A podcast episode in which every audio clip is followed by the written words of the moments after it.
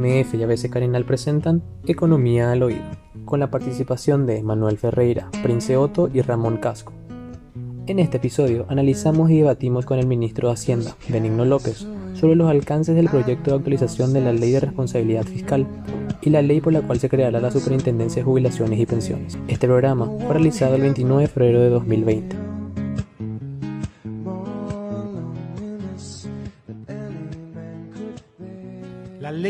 Responsabilidad fiscal es posiblemente una de las leyes más importantes que ha tenido el país en los últimos tiempos.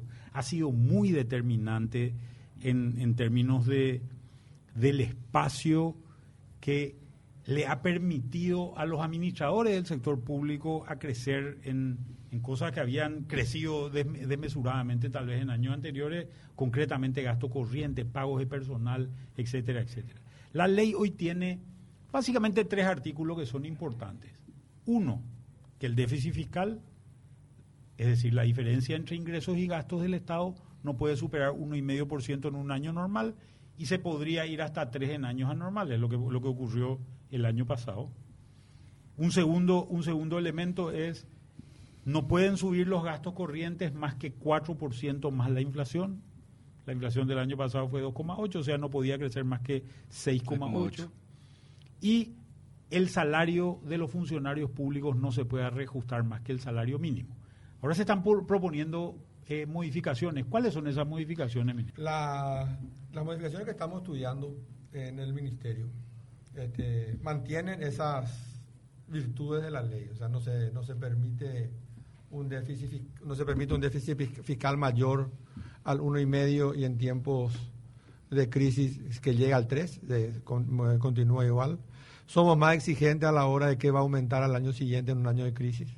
Eh, pretendemos que no haya ningún tipo de aumento salarial ni de ninguna remuneración. Todo lo que todo lo que pueda generarse adicionalmente en el siguiente año debería ir a este, reforzar y disminuir el déficit fiscal. Hoy no, no tenemos esa norma debemos aclarar. O sea, hoy se puede subir los salarios después de un mal año como fue el 2019 y en esta ley ya no se podría. No se podría, ¿verdad? Eh, también estamos revisando la cláusula de escape, ¿verdad? Eh, la cláusula de escape es la cláusula que nos permite llegar al 3%. El año pasado fuimos muy exitosos, por decirlo de una manera, en convencer al Congreso de que este, autorice el, la suba del tope, cuando la ley, si uno mira bien, no, no, no, exigía eso, ¿verdad? Pero sí había una redacción confusa que te permitía este, entender de, una manera o de la otra. nosotros interpretamos la manera que pensamos que le iba... En todas estas cuestiones yo aprendí que cuando hay una ley compleja hay que mirar un poco la importancia de la ley y la importancia del instituto. Nosotros pensamos que la ley de responsabilidad fiscal es muy importante. Entonces no podíamos nosotros generar alguna controversia con la forma en que íbamos a aplicar una cláusula excepcional por primera vez. Entonces preferimos ir al, Congreso para evitar cualquier tipo de duda y obtuvimos en casi un mes eh, este, este, esa autorización, ¿verdad? Y ahí hubo mucha confusión también que, las causas del déficit, que no era realmente la crisis, sino que era el aumento de los gastos rígidos y todas cuestiones que se mezclaban para, este, no sé para qué. Entonces tratamos nosotros eh, de, revisar la cláusula y de determinar claramente este, las circunstancias en las cuales se, se, pasaría al, al, al 3%, porque en eso, en eso genera, y Manuel a lo mejor va a estar de acuerdo conmigo, cuando estás en Hacienda te genera una responsabilidad importante de generar las políticas adecuadas para este, revertir los ciclos este, como el que tuvimos el año pasado, ¿verdad? Y esas políticas implican mayor inversión en obras, mayor inversión, o sea, soltar todo lo que uno pueda en el gasto bueno, que es lo que hicimos y que de alguna manera este, empezamos a, recuperar la economía el año pasado. Y eso no debería estar en discusión, ¿verdad? O sea, deberíamos poder hacer eso siempre porque la obligación es que la economía funcione. Acá hay un punto que es importante, ¿verdad? En años de crisis, el sector, el privado, la empresa privada y la persona privada se asusta porque ve que hay gente que pierde empleo, ve que no vende más como vendía antes y pone un freno de mano y no gasta. Mm. Al no gastar se empieza a generar una espiral negativa, ¿verdad? yo no compro a mí, el proveedor, el que me vendía no vende, ese le empieza a toquear su mercadería, le demanda menos, etcétera, etcétera. Entonces, la, una de las formas de romper esto es con el gasto público, ¿verdad? Pero ese gasto público se tiene que generar, ese gasto durante el periodo de crisis y después recortarlo de vuelta. Si vos subís el salario, lo que el problema que tenés es que subís y no podemos recortar. No, podemos recortar. ¿verdad? Y este, e, este es el tema del que se está hablando. Sí, es el tema que está hablando. ¿verdad? Entonces pensamos tener una, una norma uh, con mayor claridad con respecto a cómo usar y cómo salir de una situación como esa. Estamos poniendo también a consideración y ayer discutimos mucho en el, en el comité que tenemos, le quiero agradecer a Manuel, que siempre participa con los demás ex ministros y presidentes del Banco Central, en analizar si es necesario o no ponerle un tope a la deuda dentro de, la ley de responsabilidad fiscal para fortalecer aún más. Creo que el consenso ayer fue que sí, aunque fue muy discutido también. Entonces, ese tipo de, modificaciones queremos plantearla este, para... el este, tope sería el 30%. El 30%, ¿verdad? Sería el tope de la deuda a la que se podría llegar y cuando se llegue seguramente se va a revisar y se va a volver a, conversar, ¿verdad? Pero que ahora ya haya una tranquilidad de que más de eso no se vaya en el tiempo. Y pensamos que, en este, con este crecimiento ese, ese, ese tope llegaría en el 2030 aproximadamente, más o menos. Hay también algo que no tiene la ley es la, el, alguna cláusula de convergencia. Nosotros llegamos al 2,8, tenemos que volver al 1,5. ¿Cómo hacemos ese proceso? Este, porque volvemos a la misma discusión. No, si queremos volver este año, tenemos que parar, todo. Vamos a parar todo. Entonces, ¿cuál sería la norma que se aplique para la vuelta al 1,5? Y otra cuestión que también estuvimos analizando con una aplicación, también tenemos que salir del 1,5, tenemos que empezar a ir al 1, al, 0,5 y que sea eso este, una cuestión, cuestión este, excepcional y no que sea que estemos muy cómodos con el 1,5 siempre, porque cuando hay un problema te vas al 3. Entonces, de ese tipo de cosas hablamos ayer. la, trampita, la trampita que se hacía siempre era, se enviaba ya un presupuesto al Parlamento con 1,5 de déficit para que no te toquen en el Parlamento, ¿verdad? Y ese, ese es un problema. Y es una trampita porque sabe que en el Parlamento estos diputados, y es lo que hablábamos antes, te arman, te arman un zarambí, ¿verdad? Eso tiene, eso esa, esa eh, pensamos fortalecer esa, esa ley porque pensamos que es realmente importante y ha sido importante a la hora también de anclar la expectativa de los inversores y de las calificadoras, ¿verdad? Entonces, esa es la idea con respecto a la ley de responsabilidad fiscal. Quiero agregar dos cositas sobre el tema que me parece también importante y que la gente va a poder ver a través de la TV. Es sobre esto de que la ley va a alcanzar a todo el sector público y no solo a la administración central. También. Y también que si va a haber aumentos salariales tiene que tener una contrapartida de ingresos. exactamente, me, me ayudaste muchísimo. La idea es qué pasa, qué pasa usualmente. Vamos a aumentar tal, tal salario, vamos a aumentar tal cosa. Pero no hay un ingreso que justifique de dónde vas a sacar. Entonces, ¿qué ocurre? Se compite con los mismos recursos que ya tenés. Entonces ahí le empezás a dejar a uno sin, sin más recursos que necesitan y como por alguna razón que yo sigo sin entender, lo que es salario se paga y lo que es inversión no. Entonces yo no sé por qué el aumento se pagaría si uno no tiene la contrapartida. Pero entonces tratamos de, tratamos de resolver eso también con la ley. O sea, la ley pensamos hacerla más fuerte y más este, dura con respecto al cumplimiento de, la, de, lo que nos ha hecho exitoso los últimos 5 o 6 años, ¿verdad? O los últimos 15, ser responsable fiscalmente. ¿Y dónde provendría esa contrapartida? Y debería crearse. O sea, vos no le puedes aumentar la impuestos. no, acá hay una cosa, una cosa que es importante. De algún lado tiene que crear, porque no mm. puede decir, vamos a aumentar, por ejemplo, los maestros, 16%, ¿y de dónde saca el dinero? Entonces vos estás sacando de otro lugar que se necesita, estás restando las inversiones. Ah, una cosa que es importante, en otros países las, leyes económicas no se pueden originar en el Parlamento, se pueden originar solamente en el Poder Ejecutivo, que es el, Poder Administrador. Este es el caso de Chile, un país muy responsable fiscalmente. Acá en Paraguay, un diputado se le ocurre subir, eh, o un senador se le ocurre subir eh, eh, tal gasto del Estado y lo hace, y lo hace sin, ninguna, sin ningún nivel de contrapartida. Hacer esto significaría, perfecto, tenés que definir también el ingreso. Piensa en la, maquinita, Manuel, evidentemente. No, no, no, esa no es la maquinita. ellos piensan en la maquinita. Porque si no, Yo creo que no piensan, ¿verdad? Eh, pero, pero esta es una discusión sobre la psicología de un diputado que no es nuestro punto, ¿verdad? Pero, pero me parece que, que que acá se toman actitudes extremadamente irresponsables y creo que esto puede, puede generar eh, eh, un incremento. Hay otra cosa también dentro de la ley. Hay un endurecimiento de la cláusula de gasto corriente. Eh, Antes era gasto, era cuatro más, más, más inflación, ahora es dos nomás más inflación, ¿verdad? En el planteamiento. Con lo cual tenemos una ¿No vas serie de a cosas que son más importantes. cargos? Nada de eso. Vamos, vamos a pasar a una ley que creo que es muy importante, tuvo mucha discusión en, en su momento en el gobierno anterior y también en este gobierno, que es la ley de superintendencia de pensiones. Básicamente, hoy nosotros tenemos fondos de pensiones, el caso de IPS, que es el más grande de todos, pero hay otros, la Caja de Jubilados Itaipú, este, Hay muchísimas cajas hay. eh, las cajas, Ande. hay cajas Sí, privadas, la sí. caja de ANDE, la caja de empleados municipales, Bancarios. la caja fiscal, que es la caja de los empleados públicos, de jubilación de... ¿Cuál es? Y, y se había discutido un planteamiento, la gran discusión en aquel momento dado, hubo como una unidad entre el sector empresarial y el sector sindical en su momento, donde básicamente el planteamiento fue nosotros queremos también tener participación en el gobierno de esto. Sí. ¿verdad? Este fue el argumento principal y una y una gran un, un gran tema. Sin embargo, la super- una superintendencia es un organismo contralor de la gestión que se hace. Esto es, eh, eh, a mi manera de ver, pedir participación de repente en este tipo de cosas. Es lo mismo que los bancos pidan formar parte de la superintendencia de ¿verdad? los dueños de los bancos. ¿verdad? Eh, es un poco complicado eso.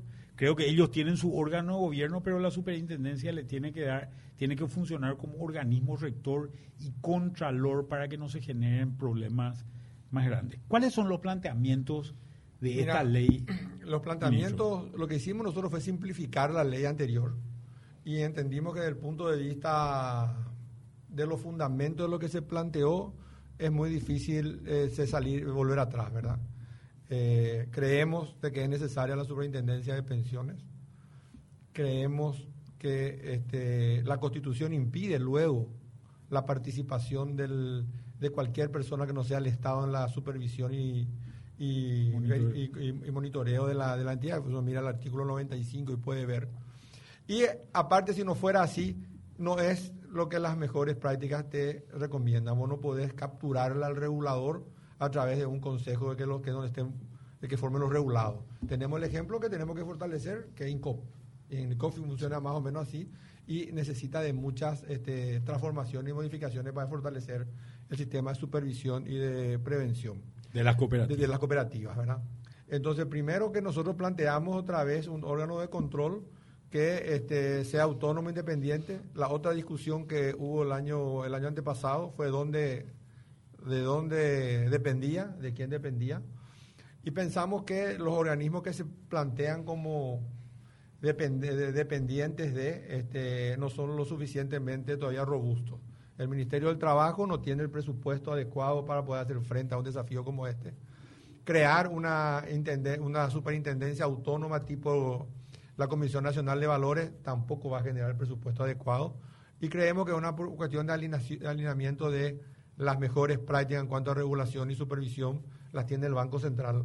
¿Y por qué no dependería de, allí- de ese órgano que tiene la expertise, que lo que tiene que aprender va a aprender rápido, que tiene la- la- las políticas de capacitación adecuadas y que tiene la autonomía y una eficiencia importante a la hora de poder este, desarrollar este, este organismo? Volvimos a colocar en el proyecto a la superintendencia ahí.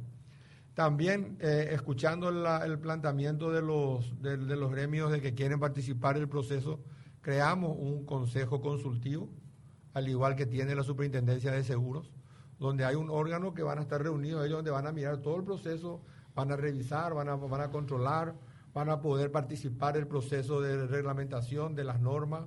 Entonces, creemos que ahí podrían ellos participar para tener una cercanía importante con el, con el, con el supervisor. Y también pensamos establecer un menú de, de, operaciones a las cuales están, estarán permitidas las cajas de, de jubilaciones, que eso es lo que nos hace la ley. La ley no toca nada lo que hace a la cuestión social, toca solamente la cuestión financiera. La ley no toca nada en lo que hace a la cuestión médica, por, tratándose de IPS, no toca ninguna de las funciones que tiene el Fondo de Salud en IPS hoy. La ley no toca ninguna de las fórmulas paramétricas de ninguna caja. Cada caja se seguirá jubilando en la medida que esté determinada en su propia ley este, el cumplimiento de los años de, de, edad, de los años de aporte y, de, y de, la, de la vida propia que tiene acá. Nosotros no estamos cortando, ni modificando, ni, ni involucrándonos ahí.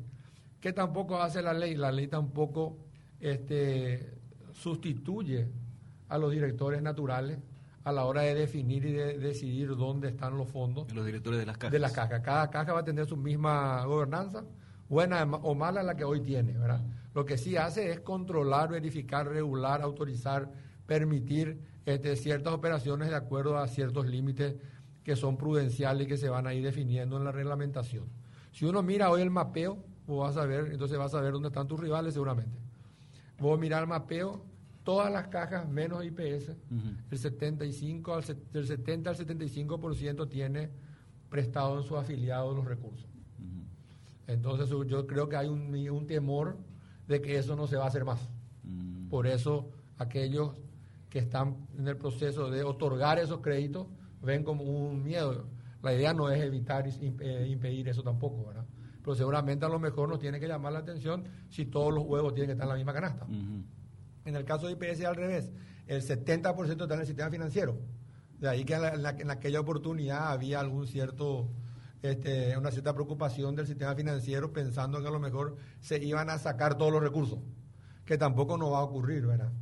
Entonces, eh, sería, es bueno aclarar que eso no va a pasar.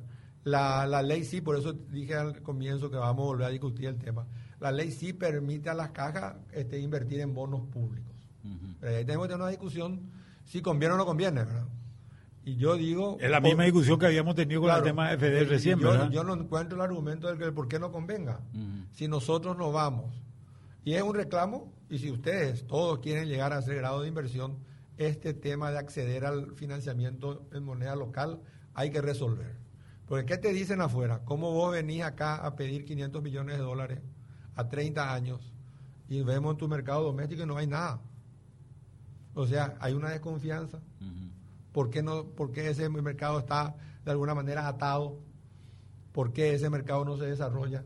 Entonces ese mercado nosotros tenemos que desarrollar para bien de la gente también, ¿verdad? Porque hoy, por ejemplo, los recursos están todos, la mayoría de IPS está en el corto plazo, ¿verdad?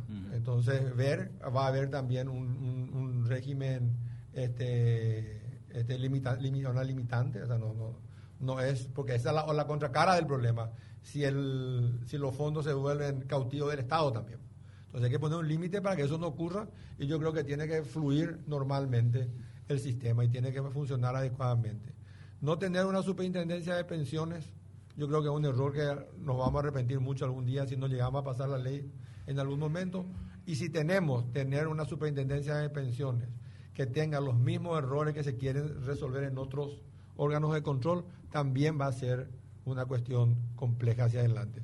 Básicamente esa es la ley, eh, es bastante más simple que la anterior y busca este, darle de alguna manera este, sostenibilidad a, las, a, lo que invierte en la caja. Nosotros nos pasaron hace 15 años 130 millones de dólares Cajú invirtió nadie sabe dónde. Sí, recuerdo ese ¿verdad? Eh, hace, 15, hace 20 años se compró un banco en quiebra de la caja bancaria. Recuerdo ese caso ¿verdad? Entonces eh, ocurrieron las cosas, no es que no ocurrieron, ¿verdad? También se cayeron, se cayó el sistema, entonces todo lo que había necesitado también se perdió. Entonces, vos tenés que tener una cierta este, diversificación de tus recursos para que no te ocurra nada parecido a lo que ya ocurrió y que algunos siempre esté funcionando bien. ¿Y los tiempos cómo están, ministros? Y nosotros estamos... Eh, veo, hay varios proyectos, tiene que conversar no solamente con, los parlamentarios, seguramente habrá audiencias públicas, el, el, año ya avanza. Sí. ¿Cómo está nosotros, nosotros tenemos pensado una presentación al Consejo de Ministros para la primera quincena de, de marzo. Pensamos que las tres leyes que las tres leyes que hablamos que no sean la superintendencia podrían estar listas para esa época ya con todos los detalles después de todo lo que estamos escuchando y, recibiendo también de feedback. Verá, la de superintendencia vamos a tomarnos todo agosto, todo, marzo y parte de abril para, para hablar con los, con, los gremios, ¿verdad? Con las que ya, con las que ya hablamos el, el martes en la OIP, ya, ya terminamos con ellos.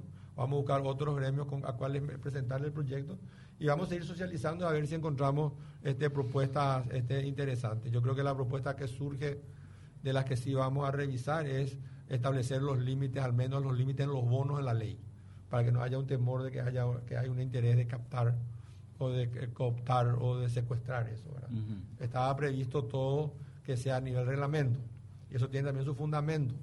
En el 95, cuando hicimos las dos leyes del sistema financiero, a consecuencia de que estaba en un año complicado, todas las, todos los, los lineamientos, todos los límites, todo estaba en la ley.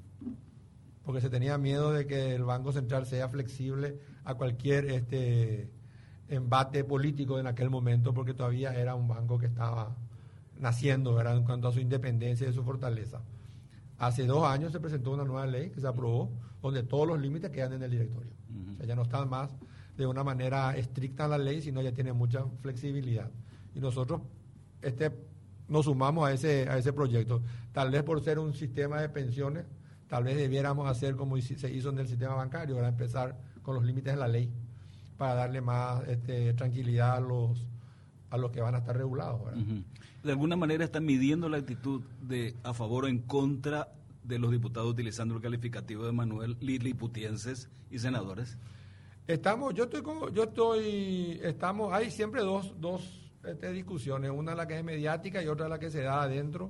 Este, yo creo que vamos a tener, si llevamos un, un, proyecto conversado, ¿verdad? nosotros vamos a hacer también presentaciones en los partidos políticos para escuchar también sus este, eh, recomendaciones. Yo creo que podría estar aprobada la ley a fin de año principio del año que viene, a más tardar. Vale la pena aclarar por qué hace falta una superintendencia de pensiones. Hoy yo soy un funcionario de una empresa privada cualquiera. Mi dinero se va a IPS. El fondo de IPS es un fondo hoy de creo que 1.600 millones de dólares. Más de 2.000. O más de 2.000 millones de dólares. El fondo de pensiones de IPS. La administración de eso es una administración nombrada por el gobierno de turno. El, presidente y el consejo son nombrados por el gobierno de turno, bueno, a pesar de que hay algunos que son electos por, por ciertos grupos. Yo, el día que me jubile a los 60, y, 60 eh, años, si estoy aportando a ese fondo, me tiene que pagar a mi IPS. Vaya a saber qué se hizo con la plata. ¿verdad? yo no tengo como individuo, y hay más de un millón de personas metidas ahí, la posibilidad de influir, de influir se, en qué se hace con el dinero.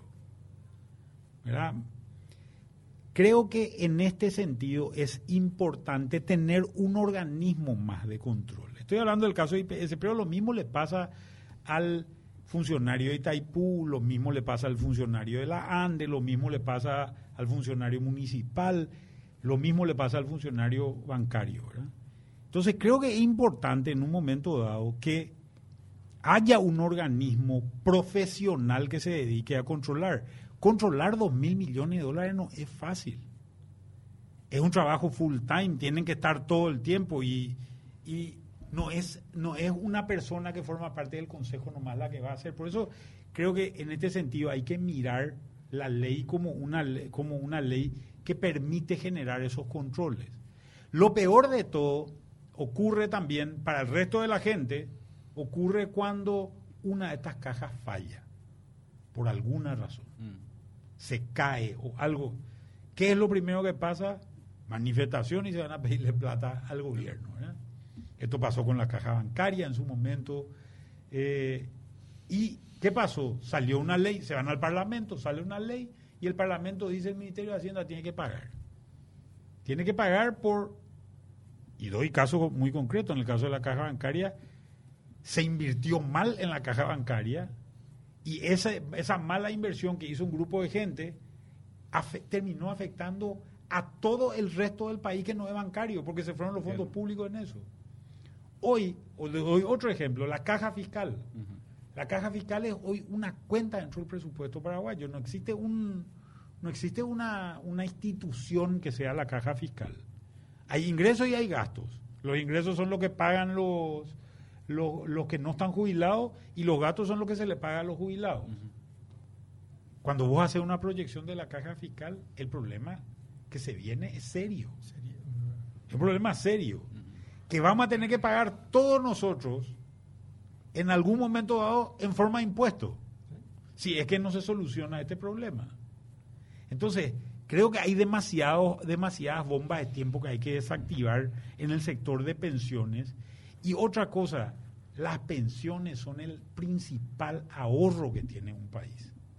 Nosotros podemos generar desarrollo para eso. Para mí un problema serio es que hoy los fondos IPS, que son los fondos de los trabajadores, sirven para financiar consumo y no para financiar trabajo, no para financiar inversión, que es la, que termina generando trabajo al final del día.